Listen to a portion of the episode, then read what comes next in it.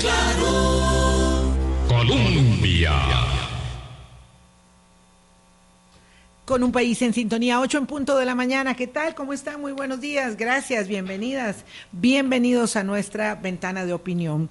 Hoy nos complace mucho saludar a don Ronulfo Jiménez, economista. Tiene varios sombreros, ¿verdad? Eh, pero en calidad particularmente de integrante de la Asociación Bancaria Costarricense, lo invitamos esta mañana para una lección que esperamos sea muy esclarecedora para todos ustedes, cuanto más para nosotros, por supuesto, Boris, porque hay muchas cosas que conversar, además del tema central para el que invitamos a don Ronulfo, porque nos han actualizado las cifras de crecimiento económico en CEPAL para este año y bueno, vale la pena que aprovechemos esta, esta visita. Y también porque se aprobó ayer en eh, la Asamblea Legislativa el proyecto de ley que intenta sacarnos de la lista gris de la Unión Europea, pero no sabemos. ¿Qué tal? ¿Cómo estás? Buenos días. Buenos días, Vilma, y buenos días a todos los amigos de Hablando Claro. Sí, son temas muy importantes. Con don Ronulfo vamos a repasar las competencias del Banco Central y de la SUGEF y realmente del uso que se da a nuestros datos de información. Este, y cuando entidades de la, del calado del Banco Central y de la SUGEF tienen una confrontación, una pidiendo los datos y la SUGEF protegiendo la información de cada uno de nosotros, que ese es un tema que hay que darle muchísima eh, vigencia porque estamos en una época en que entregamos todos los datos pero qué hacemos con ellos o qué se quiere hacer con ellos. Es donde está la situación, Vilma, que hay que deliberar. Bueno, agradecemos muchísimo a don Ronulfo Jiménez que haya salido muy temprano de la mañana de las bellezas de montañas que en los altos de Cartago eh, tienen la eh, posibilidad de disfrutar, tiene la posibilidad de disfrutar si es que si es que por ahí eh, está aún porque es un lugar hermosísimo, y saludarlo y darle la bienvenida aquí a la mesa de Hablando Claro, don Ronulfo. Buenos días. Buenos días, Vilma, Boris. Muchísimas gracias por la invitación. Efectivamente, la parte alta, la montaña, siempre es bonita, es inspiradora en una mañana este, muy, muy asoleada. Así que es un placer estar aquí con ustedes. Sí, Cartago es lindo, Cartago es bien bonito, don Ronulfo. Definitivamente, ah, tiene todo, todo ese paisaje norte y sur también de Cartago, es, es muy hermoso. Nos hacía mucha falta el micrófono, eh, porque claro, yo me acostumbro mucho a escucharlo los viernes en desayunos de Radio Universidad, muy temprano de la mañana, eh, muchas veces viniendo para acá, entonces eh, conocemos su fisga para el micrófono, pues un muy buen conversador y además manejando los números como los maneja, pues ni qué decir. Don Ronulfo, usted ha tenido un papel protagónico, una, una voz en alto respecto de este diferendo de criterio entre el Banco Central y la Superintendencia de Entidades Financieras que eh, sorprendentemente ha llegado a el Ministerio Público al estrado de eh, jurisdiccional. Vamos a ver qué sigue ahí, pero ahí está ya en el Ministerio Público y es cuando nos enteramos de que el Banco Central ha demandado a la superintendente de pensiones, doña Rocío Aguilar, esto ya lo hemos referido en otros espacios, pero ahora lo traigo a valor presente porque esa circunstancia que tuvo punto climático durante dos semanas en el país, eh, no, se no se ha dilucidado y por supuesto no se terminará de dilucidar en los próximos días u horas, sino que serán semanas, acaso meses o años, eh, hasta tener clara el panorama de si por la vía de las acciones administrativas, por la vía, por la vía de las acciones eh, de amparo en la sala constitucional o de la acción de inconstitucionalidad, tenemos claridad finalmente respecto de quién tiene la razón, pero para empezar sería bueno que nos contara cuáles son las competencias de cada uno del Banco Central, ya que lo escribió, y de la SUGEF, sobre todo porque como el Banco Central es el superior de la SUGEF, alguien diría, bueno, ya pues... Está obligado. Derecho a pedirle lo que necesite, sea lo que sea. Y está obligado. Claro. Eh, muy interesante la pregunta. Eh, a mí me correspondió allá por en la primera parte de los 90 estar en el grupo que redactó la ley del Banco Central.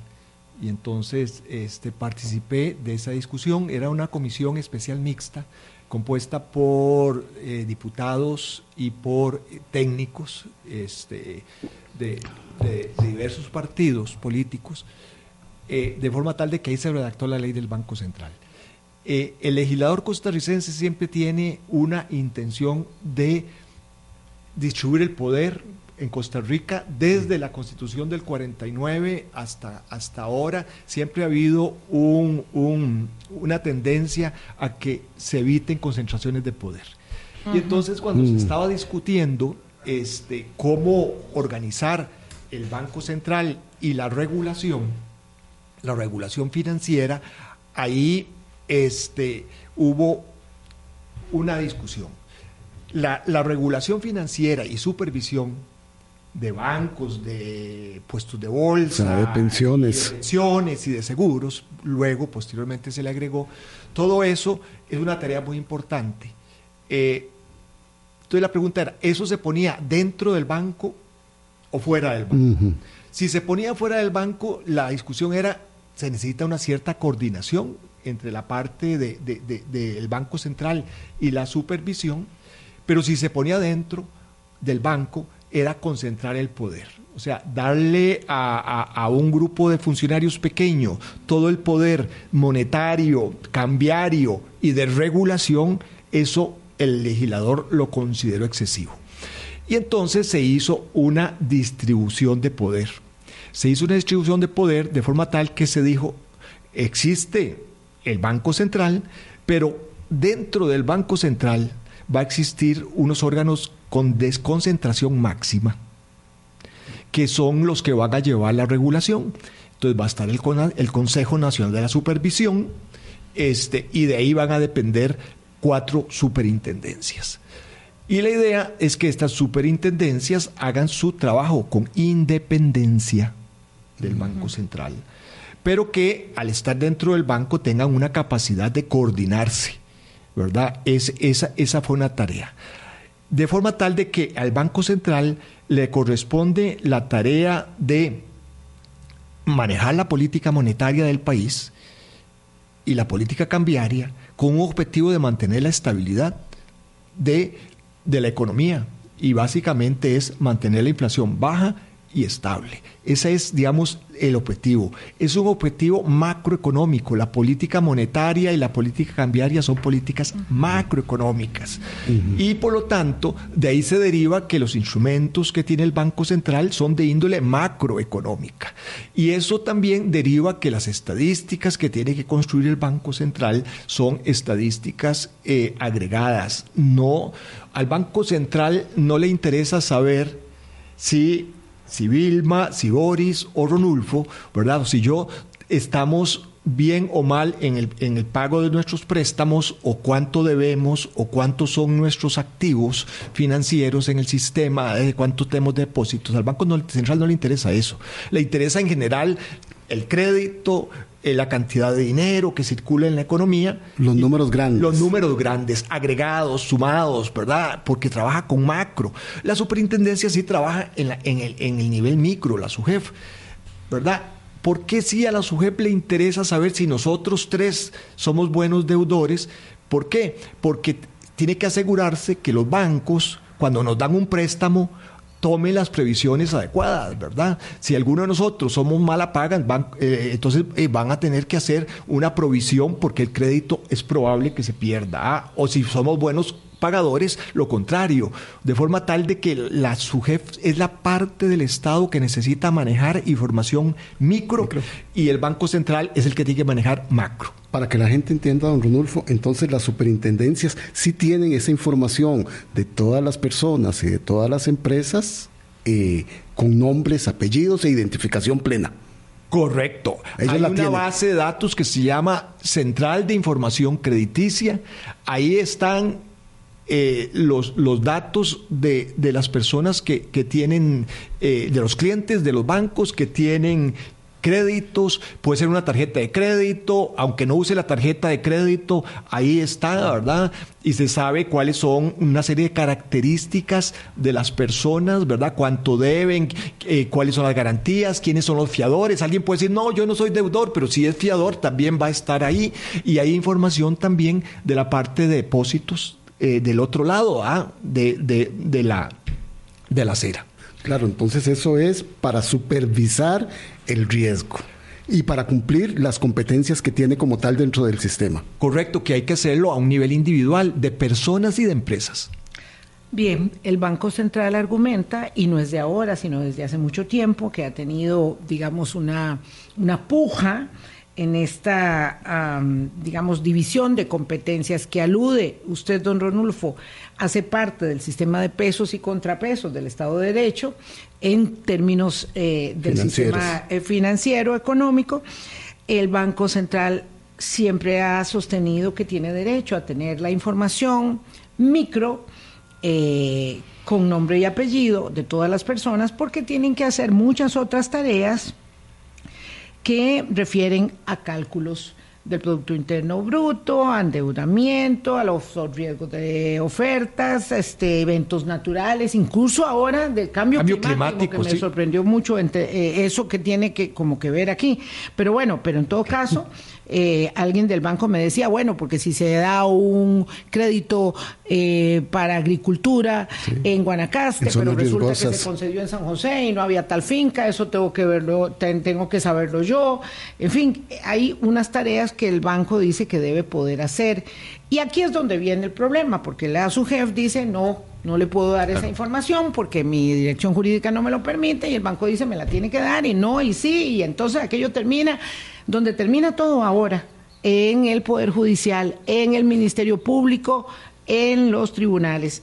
ahí es donde está el asunto. Pero cuando nos enteramos que el asunto llegó ahí, que, que, la sangre estaba llegando al río, ¿verdad? Por decirlo que llegó, hiperbólicamente. Que llegó. Sí, este, entonces ya se armó aquí la de, la de San Quintín.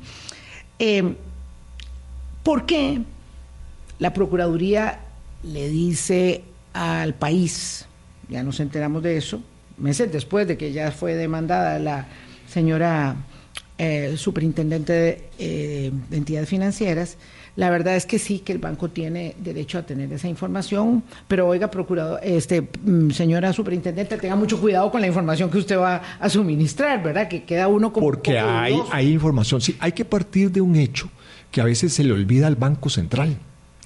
Este, y es que la información no pertenece ni a las entidades financieras que la recolectaron, no pertenece a la SUGEF, ni pertenece al Banco Central. Esa información pertenece a los clientes, ¿verdad? Ese es un tema clave. También hay que hacer distinción de que dentro de esa información hay como ciertas categorías. Hay una categoría que tiene que ver con el comportamiento crediticio algo que dice si yo soy buena paga o mala paga, y a eso se divide en letras, soy un cliente A o soy un cliente eh, eh, E. Esa información es importante que se conozca y se intercambie dentro de las mismas entidades financieras. Eh, a través de la central de información crediticia, eso existe. Entonces, si yo llego a pedir un crédito, me van a consultar y me van a decir cuál es mi, eh, calidad de, deudor. Esa información es importante para proteger el ahorro público, para que no se le, no se le preste a los malapaga y el ahorro público eh, pueda tener este, una, pérdidas que, que puedan llevar a una crisis financiera. Pero además de eso hay otra información ya más de índole personal, que tiene que ver con los montos, quién me, quién me prestó, este, las garantías, los fiadores, etcétera, etcétera, cuáles son mis depósitos. ¿ah? Entonces, de forma tal de que ahí esa información es muy personal, es muy eh, peligroso que ande circulando por cualquier parte. Entonces, yo creo que primero eso hay que tenerlo eh, presente y que el país ha empezado a dar una serie de leyes de protección de datos, ¿verdad? Ahora, el Banco Central ha, planteado varios argumentos. Un argumento es que puede ser que el crédito aparezca dado eh, en San José y es de una finca de Guanacaste. Bueno, ahí lo que tiene que pedirle al banco, a la SUGEF es que se corrijan esos, ¿cómo se llama? Esos problemas que pueda tener la información y que la SUGEF converse con los bancos para que diga, vea, yo lo que necesito es que usted me identifique el lugar donde se va a hacer la inversión con el crédito y no donde la... Donde la obtuvo. No, no donde la obtuvo. Ah, puede ser que la obtuvo en, la en, en las oficinas centrales del Banco Nacional, pero yo necesito que usted me la identifique bien. Entonces, eso, eso, eso con buena voluntad se puede resolver. No hay necesidad de, de que los datos individuales tengan que pasar al Banco Central eh, para eso. Pero lo contrario, es que el Banco Central dice que sí necesita ese dato para saber que eso hay que pedirle a la SUGEF que lo, que lo corrija. Bueno, pero ya, ya tiene la, la información anónima y dijo, yo encontré inconsistencias. Con buena voluntad lo puede decir, vea, SUGEF, corrija ah, esto. No necesita la cédula. No necesita la cédula. Obtuvo el préstamo para decir que eso se puede corregir. Eso no.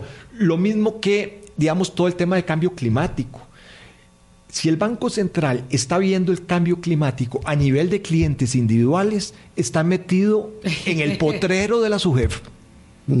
Al Banco Central tiene sentido que vea los riesgos climáticos de las carteras de crédito agregadas y por zonas, digamos. Quiere decir, bueno, en tal X zona. Entonces, ahí hay una división que puede ser que sea, digamos, ahí una tenue, la cerca, ¿verdad? Este es, es tenue, pero pero yo creo que también... Todo eso no lo puede resolver el Ministerio Público. Eso no lo puede, ni la Procuraduría, ni la Procuraduría. A mí me parece que el legislador cuando puso a estos entes bajo una misma sombrilla, pero no poniéndola a su jefe como un órgano dependiente, no es un departamento del Banco Central, ¿verdad? Esto se puede eh, resolver con buena voluntad.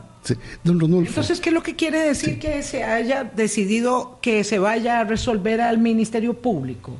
Es que, digamos, ahí yo tengo... Eso es un despropósito de marca mayúscula poner al Ministerio Público, al sistema penal o la misma Procuraduría a, resolver cosas que vean que tienen unas índoles técnicas, unos recovecos... De competencias propias. De competencias que, que hay una forma de, hacerlo. ¿ah? Voy a seguir en esta misma línea, perdona un, un momento, Boris, antes de la pausa. Es que para no soltar el hilo, es tan em, compleja la madeja de las competencias y de la materia que es tan técnica que acaso entonces este planteamiento de la Procuraduría General de la República sobre la facultad que tiene el Banco Central de acceder a esa información y la obligación que tiene la Superintendencia de proteger la información, eh, queda, digamos, en una especie de, confusión para los que no estamos en la materia, eh, y eso significa que sí o sí, ambas entidades están obligadas a ponerse de acuerdo, a debatir y a discutir, si no es que hay que, por otras vías, provocar reformas de ley, o en este caso, que también se ha planteado, generar acciones de inconstitucionalidad para establecer que hay leyes ya elaboradas que no dejaron esto bien deslindado. Correcto. A, a, mí me parece que, que, que se pueden hacer las dos cosas con buena voluntad de parte del Banco Central, porque si ya es que lo que el Banco Central les quiere que quiero que me den las cédulas y eso es ya, digamos, el punto de partida, pues entonces ya ahí no hay forma de, de, poder resolver las, las cosas. En la asociación bancaria nos pasó porque también sobre transacciones cambiarias quieren los números de cédula de todas las personas que hacen cambian entre colones y dólares. Y le hablamos que los bancos teníamos buena voluntad de ayudarle al Banco Central a tener buenas estadísticas sin necesidad de que expusiéramos a, los clientes. ¿ah? Y eh, la conclusión que yo llegué es que querían el número de cédula prácticamente eh, como, como una condición este, indispensable, independientemente de la voluntad de poder hacer las mismas cosas sin necesidad de llegar ahí. Pero yo creo que los dos objetivos se pueden hacer compatibles. Es bueno que el Banco Central tenga mejores estadísticas. Es bueno que el Banco Central conozca los riesgos climáticos y el país conozca los riesgos de cambio de clima eh, en, el, en, el, sistema, que conozcamos los temas de sobreendeudamiento. Todo eso es bueno, es positivo para el país, es posible hacerlo. Es posible hacerlo sin exponer la información, es decir, protegiendo la información de los clientes de los bancos. No hay necesidad de que personas del Banco Central tengan que manipular ¿verdad? Porque ya cuando empiezan a decir es que este crédito, este crédito eh, que, se dio en San José aparece como en San José cuando se está invirtiendo en Guanacaste, ¿qué quiere decir? Que los funcionarios del Banco Central van a tener que llamar al, al, dueño de la finca y decirle, vea, somos del Banco Central, sabemos que esto, que lo otro, a dónde usted tiene la actividad. Eso lo puede hacer más las entidades financieras y no el Banco Central metiéndose, digamos, eh, eh, a fisgonear toda la situación mm. económica de las personas y de las empresas. Entonces yo creo que con buena voluntad, mi conclusión, se puede hacer. Vamos a corte, Vilma. Sí, son las 8.22. Ya volvemos. Boris tiene ahí una eh, pendiente importante. Ya venimos. Colombia. Con un país en sintonía 825 conversamos con don Ronulfo Jiménez de la Asociación Bancaria Costarricense. Ahí me queda un punto que señalar, pero Boris tenía una pregunta primero. Sí, pasa, pasa rápido el tiempo cuando uno está aprendiendo. Don es que usted dijo algo que a mí me quedó sonando. Usted dice que la información que nosotros le damos a la entidad financiera le pertenece a la persona física o a la persona jurídica. Tenemos que dar esa información sí o sí para el trámite financiero que estemos dando. Cuando usted va a solicitar un crédito, usted da la información este puede, ahí dentro de los documentos que usted firma está el de el de que la información pueda ir a la central de información crediticia, ¿verdad? Claro, para hay, hay, un consentimiento informado, digamos. Pero a la central. A la central. A la central. A la central que tiene un uso que la ley establece. La ley dice que, ¿cómo se llama?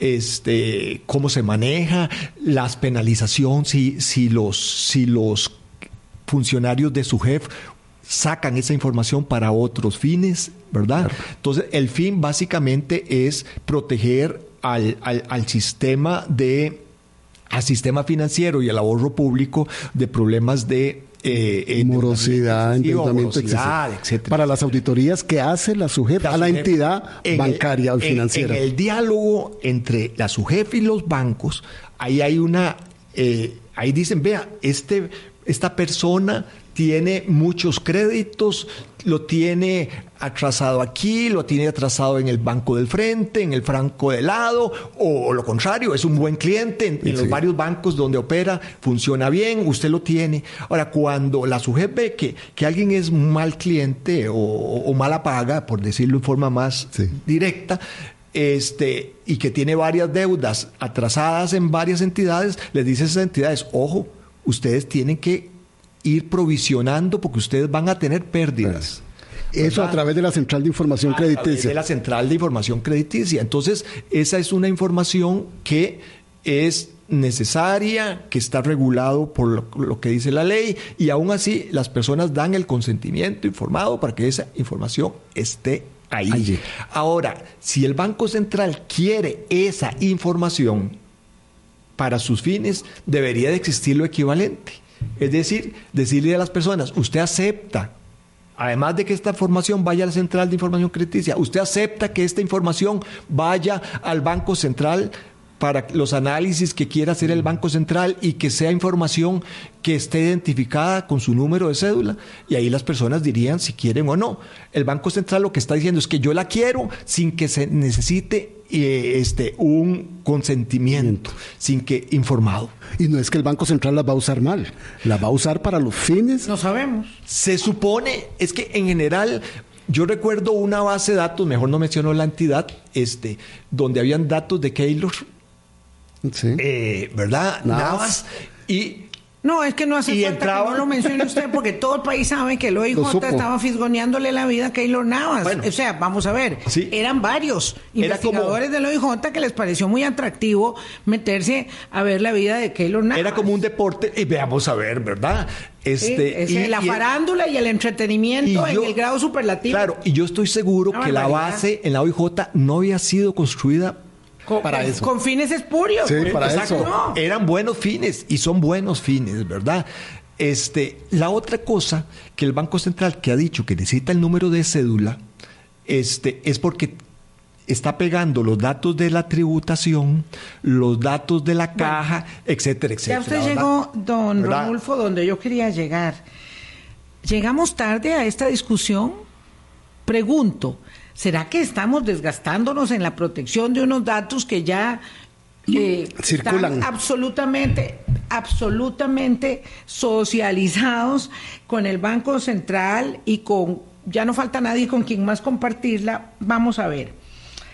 Eh, tributación directa, o sea, el Ministerio de Hacienda, entregó, eso lo sabemos porque lo publicó ayer nuestro colega Oscar Rodríguez de la Nación, entregó las facturas electrónicas de los clientes, de, de- de- bueno, de los de los de Eh, los eh, cada mes se las está mandando. contribuyentes, que de los contribuyentes al Banco Central,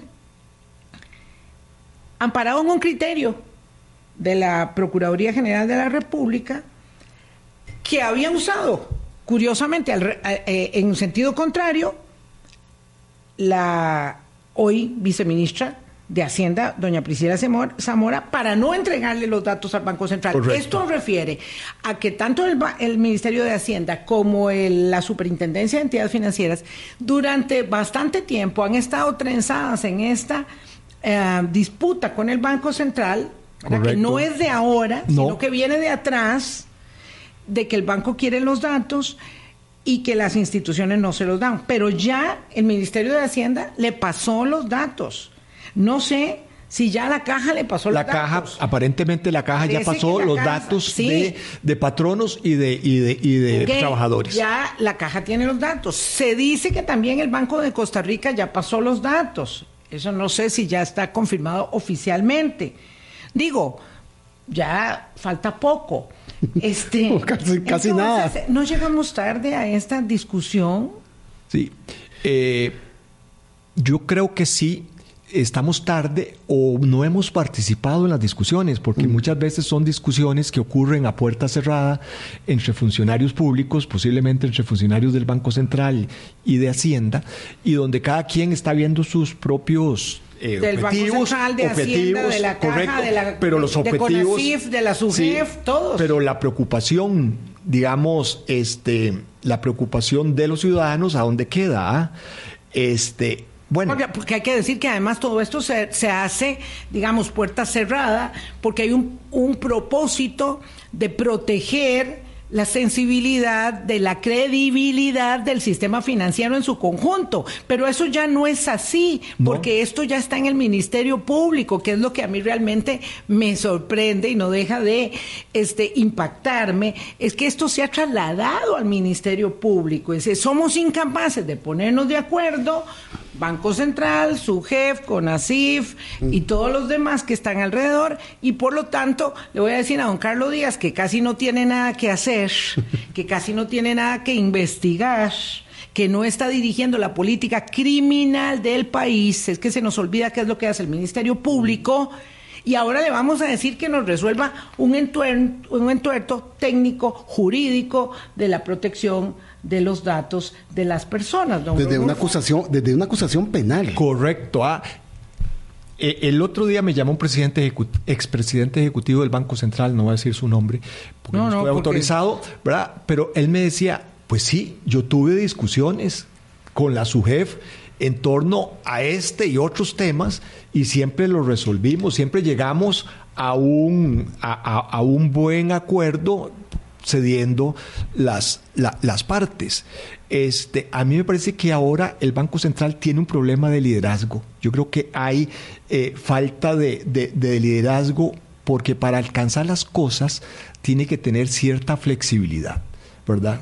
Eh, para hacer las cosas normalmente no hay una sola forma. Uno puede encontrar formas de, de- de- de hacerlas. Cuando uno pretende Claro. que su única, o sea, el objetivo del Banco Central yo no lo discuto. Lo que está mal es la forma, ¿ah? y entonces hay como falta de, de- de liderazgo, falta de flexibilidad de buscar formas diferentes para hacer lo que se tiene que hacer. El Banco Central dice, esto tengo que hacerlo porque tengo un compromiso con el Fondo Monetario. Y hay un comunicado que a mí me parece que es del Banco Central que es un chantaje, porque dice, si no me dan esta información, yo no puedo cumplir con el, con el Fondo Monetario y los préstamos del Fondo Monetario no van a venir y va a venir una crisis fiscal. Eh, una crisis financiera terrible, terrible. Más o menos eso dice el Banco Central. Yo creo que eso se llama chantaje, porque las cosas que en los compromisos. de todas maneras, el Fondo Monetario no le llega a la nariz para meterse en esos asuntos. no, no, no, le llega jamás. al Fondo Monetario le interesa cumplir con objetivos. No está diciendo, ay, tiene que ser con la cédula de identidad. Objetivos macros. Exacto. objetivos macros, como explicó usted, don y que son de índole macro. Si el Banco Central se comprometió con objetivos de índole micro, se equivocó. quien tuvo que haberse comprometido es la Superintendencia de Entidades Financieras. Entonces, que no venga a decirme ahora, ah, es que entonces voy a incumplir. Bueno, no, cometió un error. Ahora, ese error se puede enmendar con buena voluntad, trabajando con la, este, con la SUGEF, diciéndole a dónde considera que los datos pueden ser mejorables, cómo se pueden resolver. Eso, este, que en todo caso el Banco Central no lo va a poder resolver solo. Y entonces alcanzar los los objetivos, ¿verdad? Pero parece que hay eh, una, cuando uno, las negociaciones y los acuerdos no ocurren cuando uno tiene como objetivo los medios para alcanzarlos. Los medios nunca pueden ser objetivos, ¿verdad? El objetivo de tener los datos, exacto, el, el, si yo me pongo como objetivo algo que es el instrumento para lograr el objetivo, no, difícilmente puedo lograr el objetivo, excepto que el objetivo ya sea tener la información con número de cédula, porque ya eso se convirtió como en una obsesión. Don Jorge Arturo Román pregunta si no será que esto podría ayudar, esta información, el poder del Banco Central podría ayudar a evitar gran parte del lavado de dólares en el país. Pues no, porque digamos, esta información no, no es que en alguna parte dice esto viene de lavado o, no viene de lavado, ¿verdad? No, no, no. Eh, legitimando capital. Exacto. No, son tan transparentes los que están en la lavandería. Eso no ocurre y además hay unos órganos del Estado que se dedican a eso. ¿verdad? Claro. Está el, el, el Instituto de Control de, Drogas, está este eh, toda la parte del reporte de operaciones sospechosas, los bancos Exacto. a la superintendencia Entonces, también. El objetivo de evitar el lavado de dinero es un objetivo muy bueno, pero mm. existen los medios y los instrumentos y las instituciones que lo hacen, ¿ah? y está toda la, la, legislación de cumplimiento que deben hacer. Y que no significa que la superintendencia no lo estén haciendo. Y, que la super, y le toca a superintendencias vigilar que se haga, ¿verdad? Esos movimientos extraños. Correcto, ¿ah? pero no le toca al Banco Central. Don Ronulfo, por supuesto que existe también la mm, en todas estas discusiones la tentación inevitable de establecer una sombra de duda sobre el mensajero. Eh, y en el caso de la Asociación Bancaria Costarricense, que ha defendido esto tan abiertamente, y yo diría que también apasionadamente, en, en su caso en particular, lo que se trata de establecer que es que hay un interés espurio de los bancos del país por no entregar información al Banco Central. Entonces se dice que qué raro, que eh, me lo está mandando un colega, qué raro que la información, que la defensa de los intereses del consumidor la está haciendo la ABC, que a su vez también defiende a los eh, consumidores financieros en un bufete donde están todos las personas este, vinculadas a la ABC y que entonces está muy raro que estén metidos en esto. ¿Cuál es realmente la finalidad de ABC mm, para estar dando esta lucha, don Bueno, no hay negación de información porque la información la tiene la SUGEF. La SUGEF la No se está diciendo que no se transmita la información. Lo que sí llama y, y es preocupa es que la información empiece a circular por todo lado. ¿ah? Es información de los clientes. Y los bancos, ¿por qué defienden a los clientes? Porque los bancos existen por los clientes. ¿Verdad? Es precisamente la, el, cliente es el que hace que, el que los bancos pueden existir. O sea, es el cliente que deposita, es el cliente que se endeuda, el, el, cliente es la razón de ser del sistema.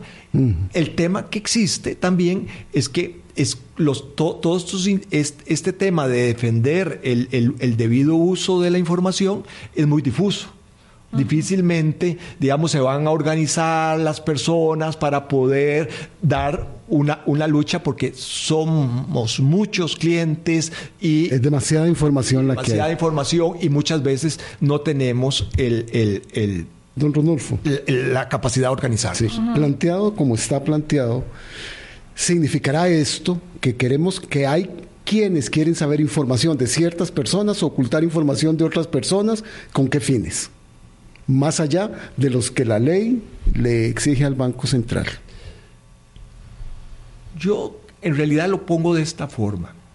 Eh, el, estar creando superbases de datos, en particular pegando lo que es Hacienda, Caja, eh, su jefe, eh, si bien es información que ya existe, o sea, no se está creando información nueva, ¿por qué es más riesgoso? Porque creo que al poner la junta es más peligroso para temas de seguridad y para temas de mal uso. O sea, esa base de datos se vuelve muy atractiva para los que no quieren cumplir con la ley, con, los, con, el AMPA, ¿verdad? Hay unos temas de seguridad también de, de, que esa información no vaya a tener mal uso. Entonces, yo lo que digo es que se empiezan a crear unos riesgos que nos dicen que no existen esos riesgos o que van a estar debidamente, ¿cómo se llama?, eh, protegidos, pero es que estas bases en el sector público nos han dicho que son súper seguras hasta que son hackeadas, ¿verdad? Y que fueron hackeadas. Y que fueron hackeadas. Y que fueron hackeadas. Y luego nadie dice nada, ¿verdad? Cuesta, ¿verdad? Cuando después del hackeo, ¿verdad? De, la caja, ¿cuánto nos costó saber lo que estaba pasando en la caja? Porque ni siquiera había, digamos, una transmisión rápida de la, de la información de lo que estaba pasando. Entonces, se están creando unos riesgos que son importantes. Puede ser que uno no dude de las buenas intenciones de los que defienden esto. Yo creo que eso eh, uno puede... De allí partimos. exacto, puede partir de ahí, pero hay una serie de riesgos que no nos los dicen, cómo se están eh, eh, manejando esos riesgos y qué pasa cuando los riesgos se materialicen. Vamos a hacer una pausa, don Ronulfo Jiménez, economista analista y miembro de la Asociación Bancaria Costarricense, nos acompaña esta mañana. Hablando claro. Colombia. Un país en sintonía. Ahora sí vamos en carrera, 844. Mm, tal vez en buena lid esto debió haberse resuelto, como eh, usted decía hace un rato, don Ronulfo, entre las instancias, digamos, iba a decir competentes, pero ahora no sé si son, eh, si ese es el término adecuado. Entre las partes. Entre las, entre las, partes, entre las partes, ¿verdad? Este, eh, pero eso no sucedió. Y ya este es un tema público. La Agencia de Protección de Datos de los Habitantes ha establecido medidas cautelares para que la información no se trasiegue, no sé si ya tarde también, hay un recurso de amparo, hay una acción de constitucionalidad hay todo esto en proceso. Eh, pero realmente lo que ha sido muy complejo es no tener una vocería del Banco Central enfrentando esta, esta crisis. Eh, y como no tenemos al presidente del Banco Central, que tradicionalmente es una figura de mucha solvencia, de mucha credibilidad, de mucha sobriedad, poniendo calma ¿verdad? Eh, en el juego, eso no lo tenemos. Entonces, eso nos ha hecho mucha falta y quiero saber entonces cuál es su proyección respecto de esta situación y cuál eh, la deriva del acontecimiento para que esto se quede así, porque si no va a seguir saltando Brincando. Eh, en picos de crisis de un momento a otro. Sí, en general el Banco Central creo que tiene una área de comunicación poco desarrollada desde hace rato, ¿ah? es decir, este, los niveles de comunicación. O sea, desde siempre. Desde siempre. Yo creo que sí, y que la, tarea de comunicación siempre la ha realizado este, el presidente del Banco Central porque trae incorporado ya capacidades de comunicación.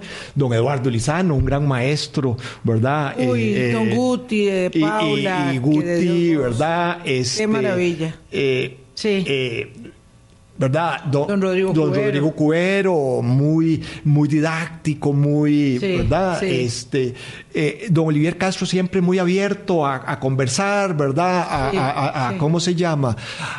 Este, y, y don Rodrigo Bolaños también, ¿verdad? Es, es, eh, entonces, Sí, claro, es que no son decenas, son uno los cuenta. eh, es- exacto, es, Cuenta. es, es Sí. toda la, la- la tradición. Don Jorge Guardia también. Sí. Don Jorge Guardia, este, con una gran pluma, ¿verdad? Este, escribe súper bien, este, don Jorge Guardia. Entonces, Está en la junta directiva ahora, Está en la pero junta no tiene la vocería. Pero en general, en esto uno echa de menos porque el Banco Central siempre dice que es transparente. Y, y yo sé que publica el informe de, de- inflación y, y el informe de política monetaria y todas estas cosas, ¿cómo se llama? Y, y eso es bueno y eso no lo hacen otras instituciones, sí lo hace el Banco Central, hay que decirlo. Pero en este tema yo creo que efectivamente hemos tenido que el- el- el- la Junta Directiva ha tomado decisiones, el presidente del Banco Central aparentemente ha tomado decisiones, la gerente del Banco Central ha tomado decisiones. Claro, porque Es- ella es la que hace la demanda eh, contra la eh, superintendente. Exacto, ella hace esa denuncia Señora, en contra eh, de la superintendente, esa es la que pide información, ¿verdad? Incluso a veces hasta información de pasivos, o sea, de los depósitos de las personas, este, quiere saberlos con, con número y este número este, de cédula, etcétera, etcétera. Pero digamos, a la hora de enfrentar la comunicación, desaparecieron, ¿ah? Entonces han, han puesto al funcionarios este, a, a- a- Técnicos. a- Técnicos. pero si ponen un economista, No políticos. y cuando a un economista le, le- le- le- le- le preguntan sobre un dato y dice, no, mire, es un tema legal, yo no lo contesto. No, no es mi ámbito. Y lo dijo, Claro, y lo dijo claro. bien, este, ¿cómo se llama? Eh, lo hizo muy, muy honestamente, pero digamos, desde el punto de vista del Banco Central, eso no está, no está bien. Este, Pero fue muy abierto porque dijo incluso que querían los datos de la SUFEF para poder cruzarlos con todos los de la Correcto. y todos los de No, no, tributación no. y ahí ya no nos quedó ninguna duda. No, no, absolutamente. Digo, el Banco Central tendría absolutamente toda la información, información. de Correcto. todos los eh, ciudadanos físicos y jurídicos. Sí, pero el Banco Central desapareció, la jerarquía del Banco Central desapareció. Este, yo escribí una, un artículo que, que era el Banco Central en su madriguera, porque yo creo que Muy duro. en estos momentos, y yo, y yo, pero yo creo que las entidades tienen que ser transparentes, pero particularmente cuando están en la picota, ¿verdad? Cuando Claro, no hay la nada, la es muy fácil. ¿eh? Es un agujero oscuro. Claro, cuando no está pasando nada es, eh, extraordinario, es muy fácil decir que soy transparente. No, no, pero cuando está pasando con información que le pertenece Correcto. a las personas. Don Ronulfo, entonces, así planteado, como usted lo está haciendo, ese dejó de ser un problema técnico que debía resolverse entre el ente rector y la SUGEF, y ahora es un problema político. Es un tema político y muchas veces a los economistas nos encuesta entender Claro. la política. Y hay que entenderla porque es, forma parte de la faceta. El Banco Central, don Roger Madrigal, es un político. Político no en el sentido electoral. No, no, no, no, político partidario. Es, es- un está funcionario que- técnico y político. que hace tiempo. correcto Claro, que hace política, pública, Claro, define, claro, entiendo. define eh, pa- forma parte de los que define de cuánto cuáles son las metas de inflación eh, define cuáles son los instrumentos precio del dólar. ¿verdad? si la tasa de interés se sube se baja Ajá. etcétera etcétera si se interviene o no en el mercado eso es hacer política económica ¿ah? entonces hay que entender esa faceta y el banco como órgano del Estado forma parte del panorama político de- del país. Entonces, creo que pensar que se es técnico, que se es puro y que se está por encima de la política, que a veces hay eco- economistas, colegas míos que lo piensan, pues es un error porque a la hora de transitar por la calle, o ah, por transitar por la por la práctica de la, de la política económica, pues también se toma, se topa con la política general del país. Claro, pero la política económica también es un factor que determina la estabilidad de la convivencia, de las instituciones, Claro. del desarrollo y de todos los demás factores Sí. que tienen que ver, don Ronulfo. Correcto, ah, entonces yo creo que ahí se pierde de vista este, esa, Se perdió de vista. ese paisaje donde el Banco Central Sí. está me temo que ha quedado al descubierto con, esta, con este deplorable manejo de la situación eh, una disminución acusada de las capacidades de negociación y entendimiento por las que transita la democracia costarricense. Es decir, este es un ejemplo muy puntual de otras circunstancias y de otros quehaceres en los que los costarricenses y sobre todo los que tienen decisión, capacidad decisoria, no están siendo capaces de ponerse de acuerdo. Cuando una circunstancia como esta llega al Ministerio Público, denota una renuncia a las responsabilidades propias del desempeño de los cargos. No lo puedo entender de otra manera y me duele profundamente, porque si eso es así, porque si la superintendencia, el banco, la tributación no se pueden entender, porque si además la Asamblea Legislativa no se puede entender con el Ejecutivo y el Ejecutivo no quiere negociar, porque si la- el Ministerio de Educación no se puede entender con la Fundación Omar Dengo, porque etcétera, etcétera, etcétera, lo que estamos haciendo es renunciando. Y los ciudadanos, ulteriormente somos los... eh, Las víctimas. los que sobre los que recaen estas decisiones sobre o, o sobre los que vamos a terminar siendo afectados entonces cuál es su conclusión respecto de esto que me deja tan mal sabor de boca don Ronulfo Mi conclusión es que se necesitan acuerdos para construir. sí Renunciar a los acuerdos es no construir el país. Este país ha sido construido con acuerdos, con negociaciones, con ceder de aquí, ceder del otro lado. Este, es, es- esta es la historia nuestra. Eso es lo que nos ha hecho diferentes de otros países latinoamericanos, donde es el enfrentamiento lo que ha este, prevalecido. Y el enfrentamiento lleva a la destrucción, lleva a la destrucción y a la imposibilidad de lograr objetivos, ¿verdad? Yo, yo creo que, ¿cómo se llama? Todo hay que verlo con, con- con esa lente constructivo. Yo creo que hay que hacerle un llamado al Banco Central que vuelva por, por- por por lo razonable que siempre ha sido el banco este, en buscar esos acuerdos y dentro del mismo conglomerado Banco Central eh, lograr este, acuerdos. Puede ser que algunos en el Banco Central piensan que el- no les guste la organización que quedó en la ley y quisieran que las superintendencias fueran como un departamento más para darle órdenes, pero no, eso no es como está eh, constituido eh, el, el conglomerado de Banco Central, de forma tal de que para construir, para cumplir con el fondo, lo que hay que buscar son acuerdos entre las partes. Sí, no podemos eh, desde un Lo otro nivel destruir. Tan sofisticado de expertise, de conocimiento, de idoneidad. eh, Gastar que- energías en, en algo que no construye. Claro, y demostrarle al país esta incapacidad manifiesta. De esto no sabríamos nada si la superintendencia no denuncia que fue denunciada, no avisa que fue denunciada, ¿verdad? Es, es- es- es que esto es, esto es dramático. Quiero decirles que el 29 de agosto solicité ya formalmente una entrevista con el presidente del Banco Central. Sé que mi, entre- mi, mi solicitud ha sido recibida y está siendo considerada. No sé si será aceptada o no, pero aquí tenemos el micrófono abierto.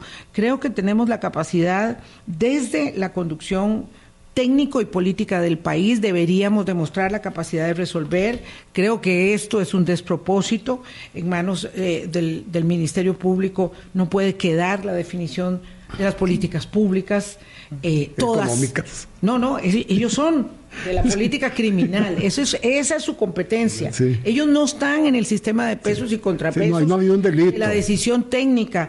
Este, y, y me parece que tenemos que, que dar un paso atrás, respirar, ser humildes, entender ¿verdad? quiénes se han equivocado y quiénes no. Eh, pero sí me queda el sinsabor de que aquí ya, ya esta información está, está en poder de todo el mundo, don Ronulfo. Muchas gracias por haber venido. Muchas Con mucho gracias, don gusto, Rodolfo. ah, un placer de- Un gusto. de verlos. Gracias. Gracias.